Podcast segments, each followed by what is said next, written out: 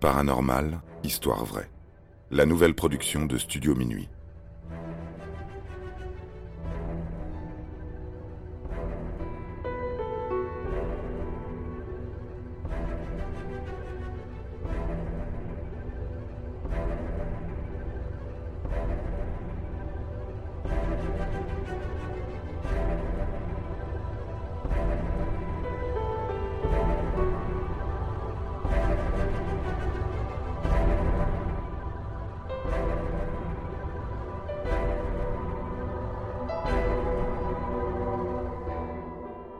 La science et la mort.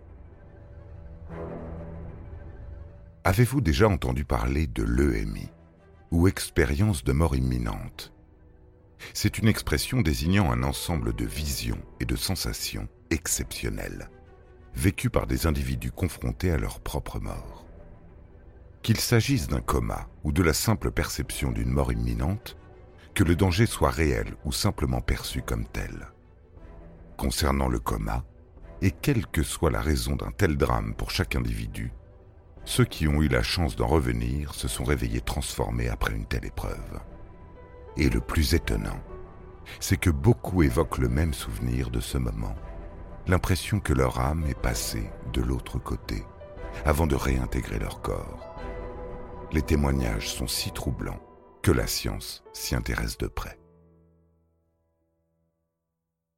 Car nombreux sont les rescapés qui prétendent avoir ressenti et vu la même chose.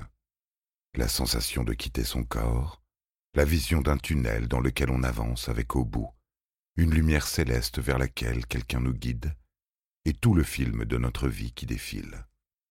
Ainsi, et même si on a apporté plusieurs explications scientifiques au phénomène, le doute subsiste au vu de la multiplicité des témoignages.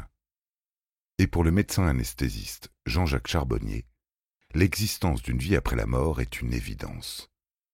Auteur de plusieurs ouvrages et conférences sur le sujet, il continue de mener son enquête en échangeant avec d'autres médecins et infirmiers. Dans tous les cas, on peut difficilement douter de la bonne foi des témoins.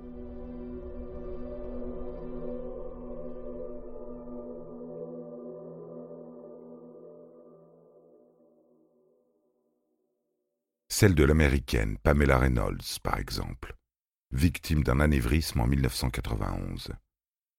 Les médecins l'opèrent et font chuter sa température à 15,5 degrés. Ses organes arrêtent de fonctionner.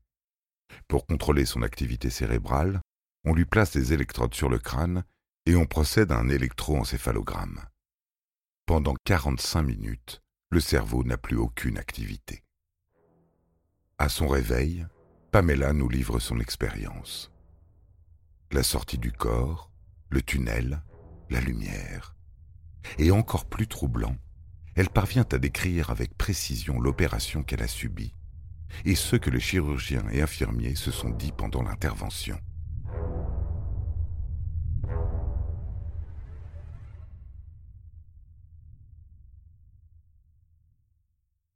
Évoquons également le récit de Martine, victime d'un accident de la route juste après son voyage de noces. Elle témoigne elle aussi d'avoir été plongée dans ce fameux tunnel. La peur a rapidement laissé place à un état de sérénité, de béatitude. Elle a traversé le tunnel, vu l'étincelante lumière, perçu des formes, des couleurs, des odeurs qu'elle ne connaissait pas. Tout était doux, calme et enveloppant. Une tante décédée est venue l'accueillir pour lui dire aussitôt de repartir. Martine ne voulait pas. Elle aurait voulu rester avec elle, disant ressentir un amour inconditionnel à ce moment-là. Mais son âme refera le chemin en arrière pour retourner dans son corps.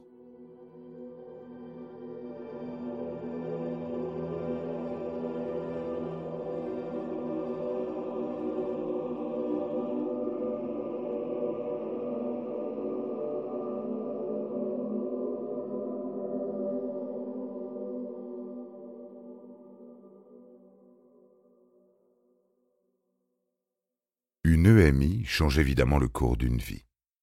Marquée à jamais, les individus remettent toute leur existence en question, leur cercle social, familial, leur métier, leur rapport aux choses matérielles.